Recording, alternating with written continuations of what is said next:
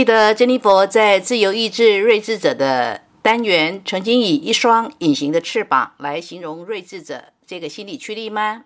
有个学生跟珍妮佛说，当他把那一则音频给他爸爸听，他爸爸今年都已经快七十岁的人了，听了没说什么。以他做女儿对爸爸的理解，如果爸爸没说什么，就表示同意。更有意思的是，他妈妈也听了，然后跟他说：“对。”你爸就那个样。现在这个单元的主角是情绪感受能力。也许你会纳闷，情绪感受能力如果以睿智者来呈现的时候，好像很抽象哎，很难想象该怎么形容呢？想象一下，当一个以感性来呈现个人的情绪感受的能力，心理驱力竟然是带着一双隐形的翅膀。那不就是说，那双隐形的翅膀随时可以飞走吗？可以不在情绪上所不想接纳的情境或感觉里吗？所以，当以那双随时可以派上用场的隐形的翅膀飞走的时候，留给自己的，或者是留给跟自己有关系的人的感觉是什么呢？大概就是孤独，可以形容吧。珍妮佛为了让听课的你更能够感受什么是孤独。特别上网搜了跟孤独有关的歌。如果问说，那珍妮佛老师是喜欢听歌，而且是大量听歌的人吗？不然怎么经常会有歌词出现在讲课的单元里呢？不是哦，只是珍妮佛发现，流行歌曲或者是流行歌曲里的经典歌曲，往往作词的人特别能够凝聚跟捕捉最能表达某个感觉或意境的词语。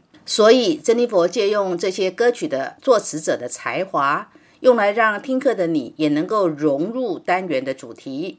当然，珍妮佛所选用的歌词，也是珍妮佛就作词者所写的这首歌最能够贴近这个单元所要表达的关键心理驱力，才会在这个单元出现这首歌的歌词哦。现在就请你欣赏珍妮佛所选的这首歌吧。曲目是《孤独的我》。演唱、作词、作曲、编曲是刘航先生。资料来源呢是三六五音乐网。歌词是这样子的：对的路最是难走，对的人最是难留。有颗流星划过窗口，发呆半晚，你的名字还在心头。刚刚电话放手，关于你的讯息没有。这种默契让我难受，好像独醉街头。难道就这样失去了吗？难道就这样算了吗？从此成为两个人，走出彼此的灵魂，换来是痛彻心扉的回首。爱的心最是难受，爱的人最是难求。多少流星划过身后，徘徊整晚，你的言语还在心头。你说无奈分手，生活过还是要向前依旧。这该让我如何承受？好想大声哭吼！难道就这样过去了吗？难道就这样完了吗？从此成为一个人，回到孤单的灵魂，却要一生牵挂的哀愁。难道就这样过去了吗？难道就这样完了吗？从此成为一个人，回到孤单的灵魂，却要一生牵挂的哀愁。难道就这样过去了吗？难道就这样完了吗？那么固执的放手，却要一生牵挂的哀愁，只能偷偷的去想你，再难有。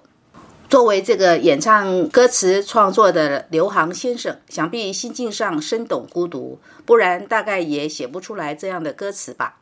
这首歌也许你会说，珍妮佛老师，可是歌词里有提到爱的心最是难受，爱的人最是难求，这是有关爱情啊，跟情绪感受好像不直接相关啊。哦哦，如果你的反应是这样，珍妮佛会跟你说：要么你就是太年轻，对世间事的理解还有限；要么你看事情看得太狭隘了。爱情不单单只是男欢女爱的色相之爱，更有两个相爱的人在私密关系里的情绪滋养的亲密感，懂吗？情绪感受的滋养是人们跟家人相处，以及在跟人在亲密的互动上。自然给出对方，以及也会跟对方虚索。但是情绪感受睿智者的需要是 leave me alone，不要来打扰我。我要有我自己的情绪空间，我的情绪自主性。给出的是我把情绪的空间留给你。所以，任何人跟情绪感受睿智者在私密关系里、亲密关系里的互动，就是会觉得少了热热的、暖暖的氛围，而是冷了一点、疏离了一点。当私交出问题，或者是亲密关系出问题的时候，那就是急速降到冰点了，甚至是在冷冻状态，就好像哈尔滨寒冬中的冰块解不了冻。情绪感受睿智者的人，就算心理驱力不受阻碍，有能力给出他人的情绪滋养能力，就是他所觉受的适当的情绪空间哦。如果你需要的是情绪的抚慰，对不起，你想要得到嘘寒问暖，大概没有哦。但是你不能说这个人怎么一点人情都没有呢？一点都不关心你哦。不是哦，他给你他所觉受的适当的情绪空间，让你可以独处，就是他对你所展现的情绪关怀哦。往往小孩子，尤其是年幼的孩子，很需要妈妈的呵护跟妈妈的关爱。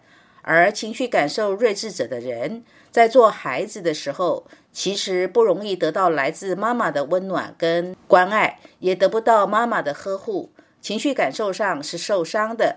然后，这个孩子就会养成一种情绪冷的能力，因为他的情绪自然会发展出一个：我受伤了，我不要让人家知道嘛。我跟妈妈讨爱也没有用啊，妈妈也不会来搭理我啊。那我干嘛要自讨没趣呢？所以严重的话叫做情绪自闭，轻微的话就是情绪比较冷淡的人。什么是情绪冷淡的人呢？举例，珍妮佛有个男学生，自由意志交流者，情绪感受睿智者，他是这样的人格配置。如果以交情来说呢，他知道珍妮佛老师挺看重他的，但是除非珍妮佛主动的私讯他，跟他就一些事情做交流，平日下了课的期间，他好像就是人间蒸发了。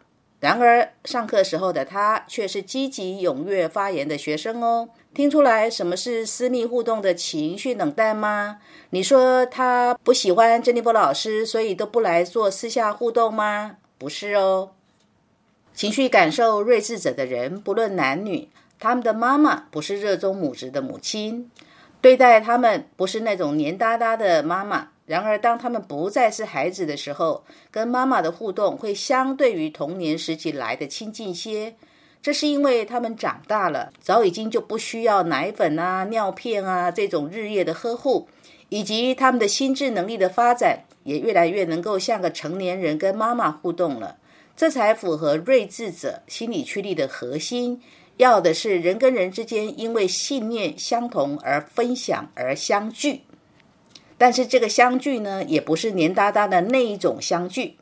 情绪感受睿智者的人要接纳自己的情绪是容易不稳定的。为什么？这个不稳定特别在讲太抽离了。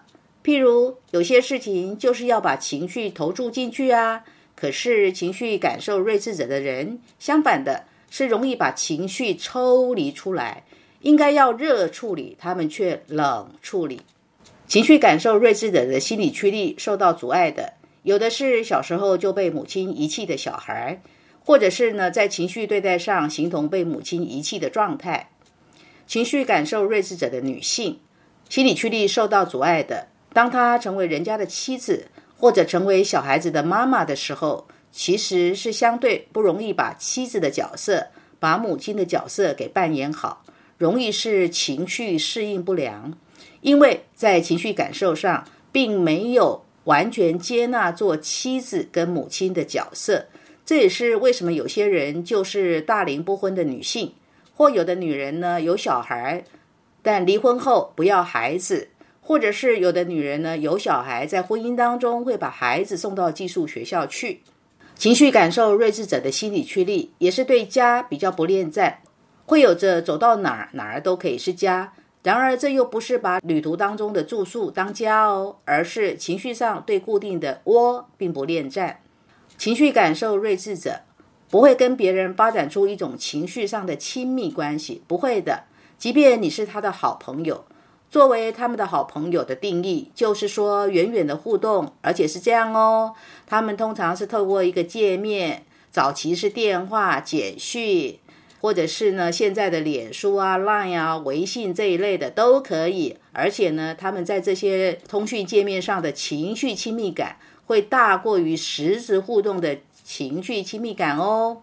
再来，如果是实际面对面的互动，也往往是在一群人当中，情绪感受睿智者所展现出来的那种情绪上的私密互动的亲近感，会大过于如果你跟他单独一对一的相处，在一对一的相处里面，那个情绪滋养他人的能力就是有点冷，有点凉。